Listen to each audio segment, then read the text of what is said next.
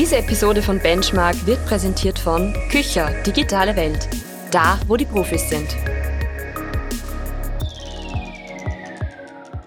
Benchmark. Ob sich Podcasts für Marken wirklich lohnen und wenn ja, wie. Mit welchen Parametern und KPIs messen und bewerten wir das Potenzial von Podcasts für Marken? Benchmark von Ready to Podcast. Herzlich willkommen zur dritten Folge von Benchmark von Ready to Podcast. Heute wieder mit äh, Caro Ploberger. Hallo Caro. Hallo Max. Und mir Max Kickinger. Und ähm, heute, Caro, über welches Format unterhalten wir uns heute? Wir unterhalten uns heute über Madame Moneypenny, der Podcast für die finanzielle Unabhängigkeit.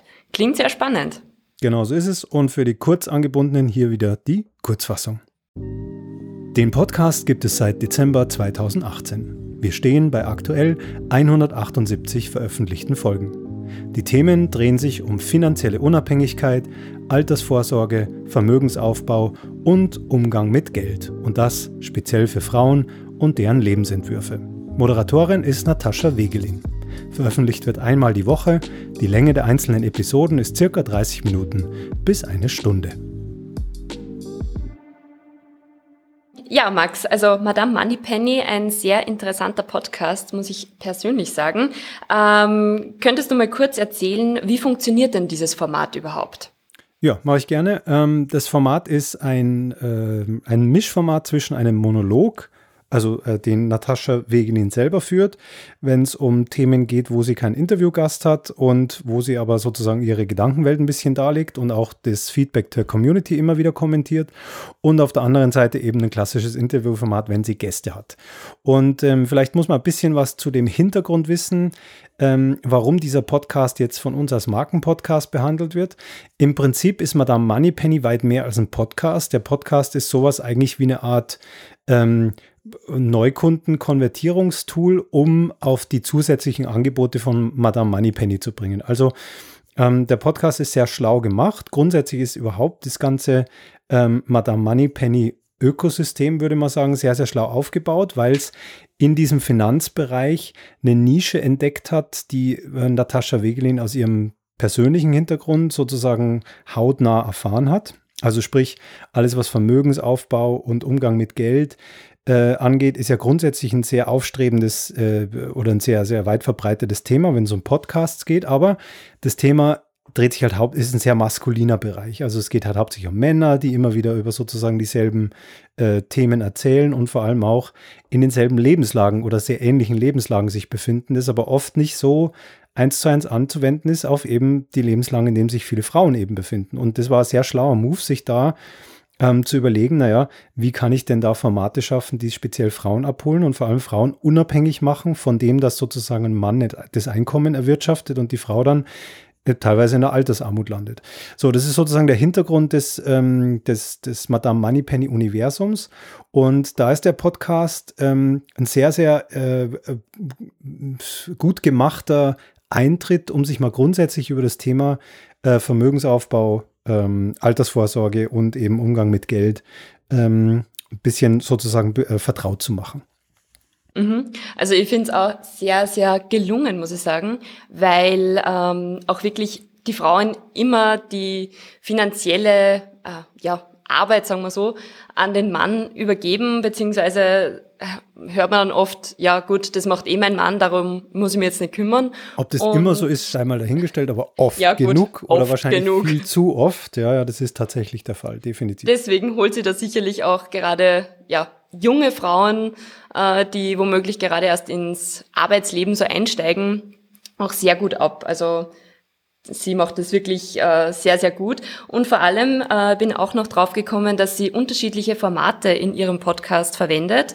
Also es gibt einerseits einmal die Money Talks, wo sie auch live auf den Social-Media-Kanälen ist. Dann gibt's den Money Call, wo die Hörer und Hörerinnen ihr Sprachnachrichten schicken können per WhatsApp und sie geht dann auf diese Fragen im Podcast direkt ein.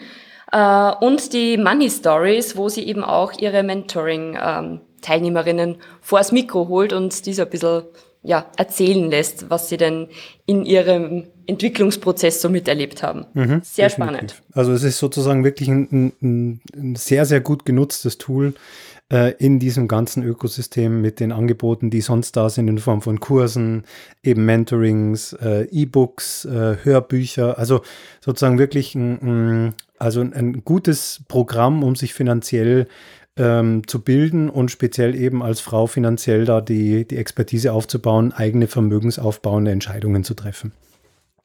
Ähm, es zahlt natürlich auf die Marke äh, Madame Moneypenny ein, aber ähm, welchen Teil kann der Podcast da, dazu beitragen, deiner Meinung nach? Eben, ich glaube, wie schon erwähnt, dieses Konvertieren von, also dieses anfängliche Interesse zu sagen, okay, ähm, vielleicht bin ich sozusagen, es geht ja selten mal jemand her und sagt, okay, ich gebe jetzt ein, was weiß ich, für einen Kurs äh, so und so viel Geld aus. Egal wie teuer der ist, ist immer die, die Schwelle, sozusagen eine Kreditkarte zu zücken und zu sagen, okay, ich gebe jetzt dafür was Geld, für ein Geld aus, wo ich nicht weiß, ähm, was kriege ich eigentlich dafür.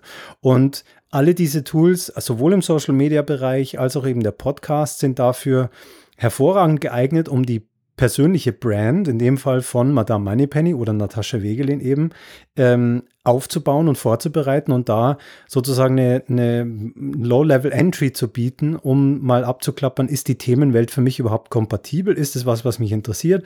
Habe ich da einen Einstieg, wo ich vielleicht weiterführende Angebote dann von dem ganzen Ökosystem nutzen soll? Also es ist ein wunderbarer Einstieg in das Thema grundsätzlicher Natur, weil ich ja schon viele Informationen umsonst bekomme, aber ähm, der Podcast hilft natürlich als erstes Konvertierungstool für dann zahlungspflichtige Angebote und dafür ist er wirklich perfekt gemacht. Ja, schon beim Zuhören von diesem Podcast hat man irgendwie schon direkt das Gefühl, dass man schon in so einer Art Coach ähm, ja, Ära drinnen ist und das ist Genau, das macht so ein, auf jeden Fall Lust auf mehr. Es ist so eine Art vorweggenommenes Coaching manchmal und man hat schon so ein bisschen einen Eindruck, wie sich das dann anfühlt und ob das dann passt.